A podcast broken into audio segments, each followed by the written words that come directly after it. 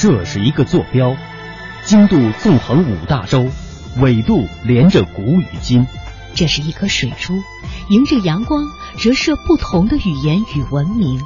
打开沟通与对话的大门，感受智慧的神奇与伟大。文化之旅，文化之旅。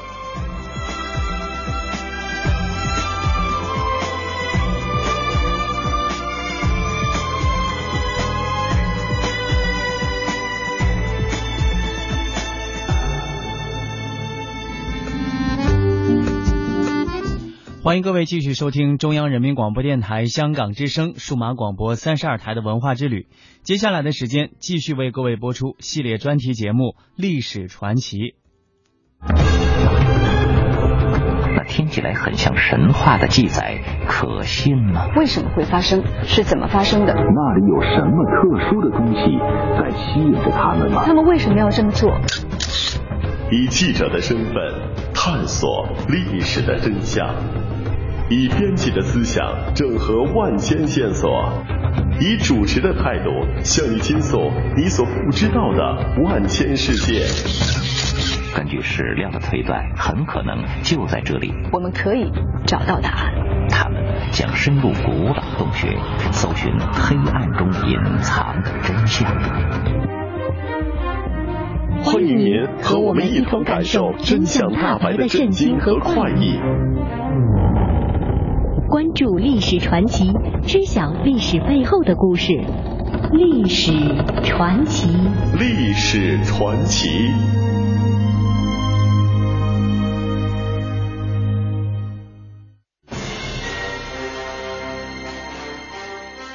听众朋友，大家好，欢迎您打开《历史传奇》。一九四零年五月。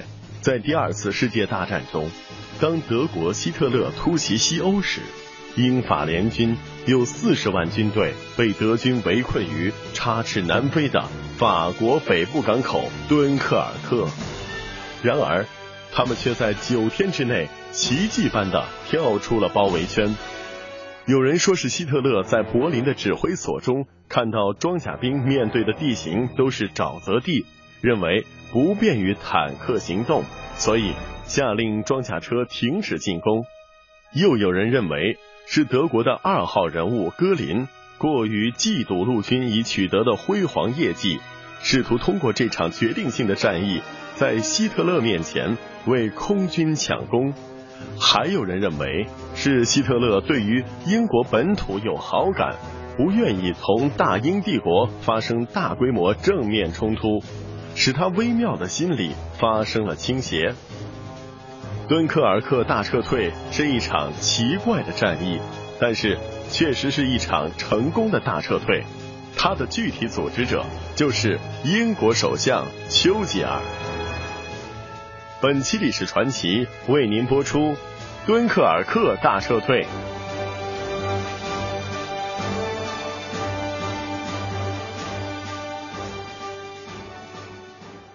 一九四零年春天，德军在西线发动闪电攻势。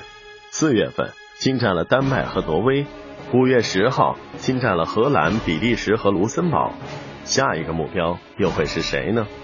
英法帝国认识到形势的严峻，当德军向比利时发起攻击的时候，英国远征军和法国的主力机动部队全都赶了过去。出乎意料的是。英国人和法国人被希特勒愚弄了。德军对荷兰、比利时的突袭，有相当一部分原因是为了减轻对西欧用兵的压力而采取的牵制攻势。真正的德军主力已经在德法边界整装待发了。五月十三号。德军 A、B、C 三个集团军共八十九个师从正面、北面、南面攻入法国，英法联军的一百三十五个师义无反顾的投入到了战斗中，但是他们没有很好的掌握攻防节奏，导致部队的战斗效率没能很好的发挥出来。更严重的是，盟军错误地认为德军的主攻方向是北部，而忽视了正面地势复杂地区的防守。事实上，德军伦斯德将军率领的 A 集团四十四个师，在正面的阿登纳山区发起的强大攻势，这才是德军的主攻方向。其实，在五月十号德军侵入卢森堡之后，德军就集结了五个军的装甲部队排列在卢森堡边界线上，装甲师在前面二层，摩托化步兵师在第三层，古德里安将军出任前锋，克莱斯特将军全权指挥，五十个师的步兵随后快速前进。他们沿卢森堡和比利时东南领土前进了一百多公里，竟然没有一架飞机前来阻挡。装甲师越过阿登纳山脉，不等步兵到达，就在飞机的协助之下打退了盟军的空袭，成功渡过马斯河。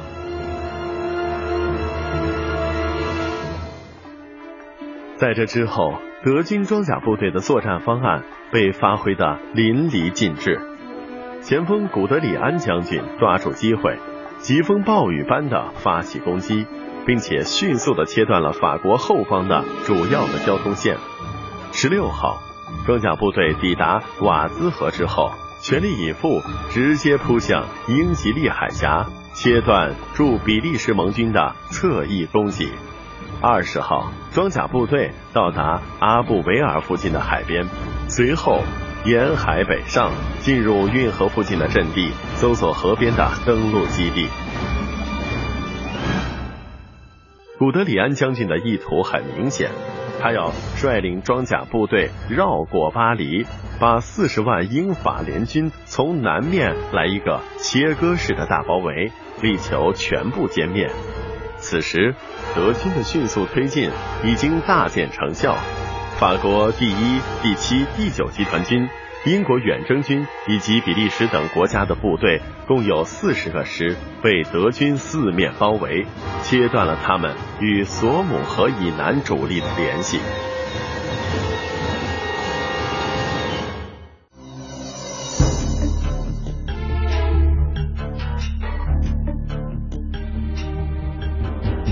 在这个时候。英国首相已不是愚钝的张伯伦，而是精力充沛、烟瘾极大的前海军大臣丘吉尔。五月十五号，英国首相丘吉尔接到法国总统雷诺的电话，说德军通往巴黎的大门已经被打开。丘吉尔听过之后顿感意外，第二天他直接飞往巴黎，与雷诺进行紧急的磋商。这次会面的结果加剧了丘吉尔对四十万远征军的担忧。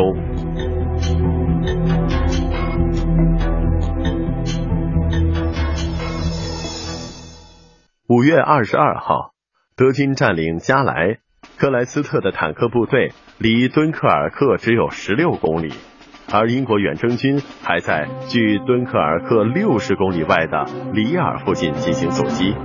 此时的敦刻尔克已经是唯一一个掌握在盟军手中的港口，敦刻尔克港口对岸就是英国的领土，形势对英法联军非常不利，四十万远征大军需要及时进行撤退。五月二十一号、二十二号这两天，英国远征军司令哥特勋爵指挥远征军。对德国装甲部队进行了冲击，希望把德军的机械化部队与步兵部队拦腰切断之后实行会师，从而彻底粉碎德军的围歼。但是由于兵力太少，助攻部队也没有很好的配合，英法联军没有能够突破封锁线，只能放弃从陆路冲出重围的计划。陆路不行，剩下的就只有海路了。只有从敦刻尔克进行撤退。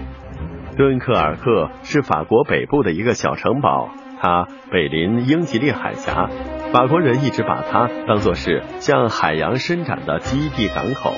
港口有七个大型船渠，用以停泊大大小小驶进港口的船只。敦刻尔克虽然是天然良港，但是由于北面的比利时在德军入侵之后已经投降，敦刻尔克事实上已经成为一座孤岛。德军对敦刻尔克的东面、南面、西面都施加了强大的压力，并且不断的挤压着岛上的数十万盟军。德国空军对敦刻尔克附近区域进行了轰炸，港口设施基本被炸得七零八落。码头已经成了一片废墟。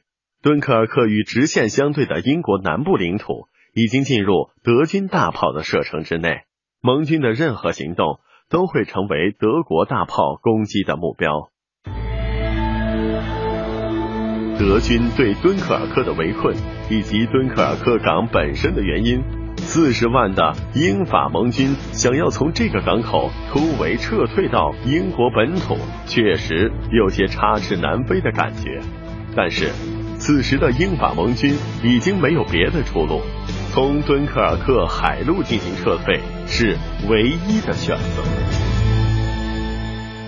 敦刻尔克港口外部有一条七百多米宽的深水航道，沿海岸而行。连接着港口内的主航道，这条航道长而且宽，非常容易被德国空军追踪袭击。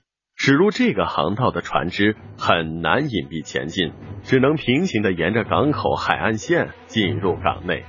港内涨潮落潮的差距有八百米之多，沙滩时隐时现，这对进港船只的导航形成了影响。稍有闪失，船只就会在惊涛骇浪中搁浅或者是沉没。港内可供救援盟军战士的船只只能停靠在仅有一公里长的堤坝上，而且这条堤坝是用木板搭成的，并不是十分的坚固。坝面上也只能容纳八个人同时并排行走。情况紧急，英法盟军只能通过这个狭窄并且细长的堤坝进行撤退。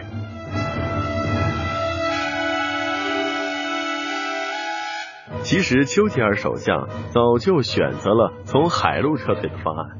早在五月二十号凌晨，英国内阁讨论关于远征军的撤退计划时，就已经决定在不放弃陆路撤退的同时，也同意从海上撤退。并且制定了命名为“发电机”的撤退计划。作为预防措施，英法盟军已经开始收集大小船只，为撤退做准备。五月二十号之后，英国对所有港湾上的船只进行了全面检查，准备实施发电机计划。与此同时，德国坦克部队正在迅速的向敦刻尔克前进。雄心勃勃的试图吃掉已经被包围的数十万英法军队，可是，在二十四号，希特勒却下达了一道令人百思不得其解的命令。他命令指向敦刻尔克的坦克部队停止前进，并且禁止越过运河一线。数千辆坦克坐以待命，眼看着盟军成批的撤出阵地，飞向敦刻尔克。指挥员急得嗷嗷直叫，不断询问着停止进攻的原因。其实啊，真正的原因是由于丘吉尔表面上对卫刚计划表示了支持，并且指派哥特勋爵进行陆路突围的试探，这就造成了希特勒的错觉。为了避免坦克部队与步兵部队被分割而延误了坦克部队的迅速推进，这一宝贵时间的赢得，使英国远征军能够从容的退至敦刻尔克。五月二十五号，撤退到敦刻尔克的哥特勋爵开始建立登陆场所。布鲁克将军、亚历山大将军、蒙哥马利将军都参与了帮助英国远征军的撤退。五月二十六号下午六点五十七分，海军中将拉姆齐下令实施了发电机计划，敦刻尔克大撤退开始执行了。五十七岁的拉姆齐将军和十六个人组成的参谋班子。在深陷在多福尔峭壁之中的发电机房里运筹策划，组织这场或许是历史上最复杂、最危险的海上作业。沃克少将负责海峡及敦刻尔克水路，坦南特上校负责海滩及敦刻尔克城，格劳斯汤中校负责登船事宜。在航线的选择上，拉姆齐舍弃了常规的出海航线，选择了没有布雷区、德军炮火不能攻击的另一条航线，也就是从拉姆斯格特向正东航行，绕过奥斯旦特北面大约十二英里的。克温特浮标，然后折向西南，在伯雷滩附近进入敦刻尔克航道，全长八十七海里，每次航行需要五小时五十分钟。二十七号是正式撤退的第一天，英国的艇队在敌人的八百余架轰炸机的夹击之下，机敏而又迅速的在海岸和大型船舰之间穿梭往来。把英国官兵送到停泊在大海上的大型船舰上，他们克服机器老化的弱点，凭着熟练的航海技术，忽前忽后、忽左忽右，做折返型的航行，躲避敌机的轰炸。在这一天，英国方面共有三十九艘驱逐舰、三十六艘扫雷舰、七十七艘渔船、四十艘纵帆船、二十五艘快艇。四十五艘运输船、八艘医院的船只和一些汽艇投入到了拯救远征军将士生命的行动中去。八百六十艘船次，总共救出了七千六百六十九人。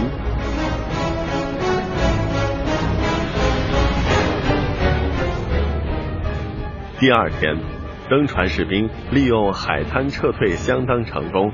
志愿人员把小船用绳索牵引着渡过海峡，把等候的士兵摆渡到停泊在海上的大船中。坦南特上校把登船部队分成五十人一组，每三人一排，每一组由一名军官和一名海员负责。士兵们井然有序的一排排向前移动，逐步进入海中，从而成功登船。此时。英国有几万名渔夫、码头工人、汽车司机、快艇运动员以及其他一些有驾船经验的人都主动赶来增援海军，帮助组织英军大撤退。英国皇家空军也前来进行掩护，他们派出飓风式战斗机，与企图阻止部队撤退的德国空军展开了激战，支援正在横渡英吉利海峡的大队人马。撤退的第三天，也就是五月二十九号，横渡遇到了很大的麻烦。德国猛烈的空袭不仅使留在岸上的远征军士兵遭到屠杀，而且使英方的三艘驱逐舰和二十一艘其他船只被击沉。堤坝那里的潮水落差也增加了部队登陆的困难。所幸的是，在这一天增加了临时跳板，使登陆速度加快了。这一天共撤出四万七千三百人。五月三十号，敦刻尔克上空弥漫起浓密的大雾，吞没了英吉利海峡。德国空军完全看不见轰炸的目标。一支几乎完全由平民志愿水手驾驶的小船队开始出现在颠簸起伏的海峡上。这一天，总共渡海五万三千八百人。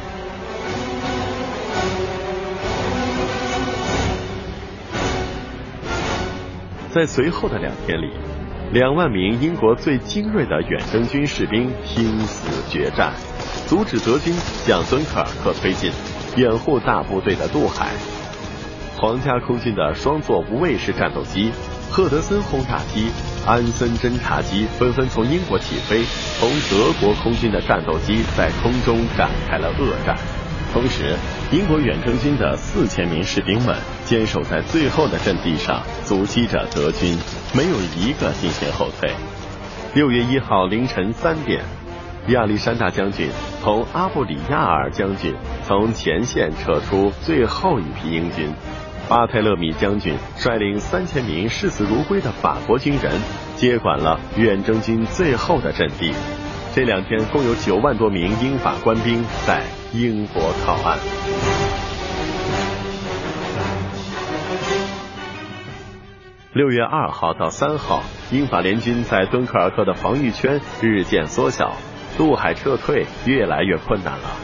英国船只已经不能在白天渡河，驱逐舰、客轮、小船都多有损失。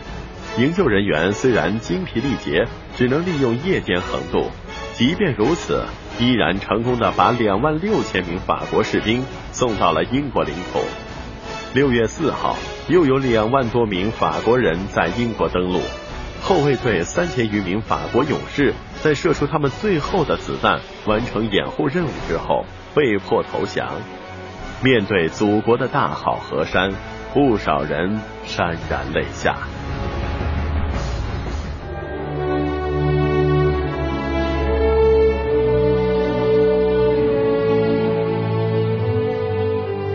六月四号。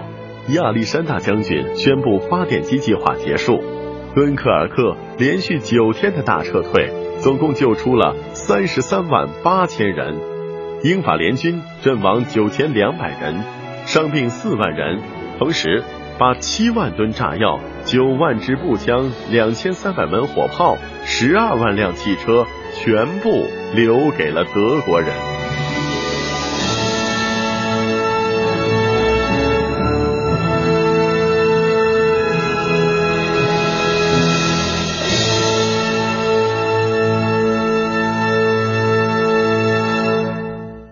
在敦刻尔克大撤退的执行过程中，丘吉尔的决策是值得肯定的。在撤退计划制定之后，如何实施，丘吉尔显示了他的过人之处。他把哥特勋爵部队在陆路突围作为试探，给德国人造成了错觉。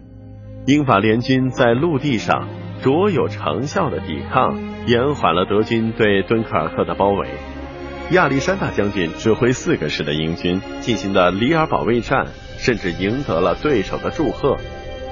蒙哥马利将军连自己的头盔都被打飞了，但是他却以出色的战略战术牵制了北部的德军，保证了走廊的通畅。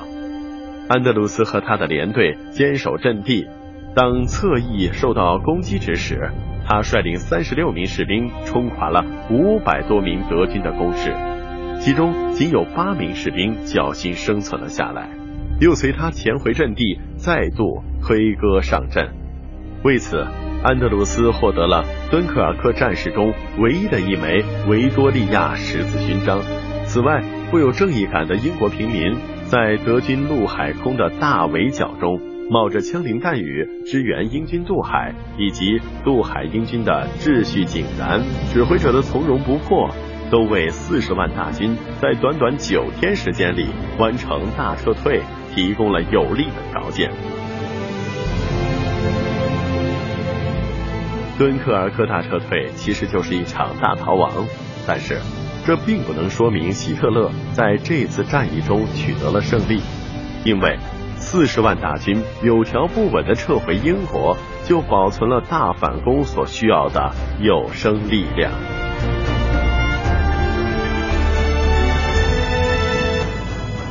好了，亲爱的听众朋友，今天的历史传奇就为您讲述到这儿了，感谢您的收听，再见吧。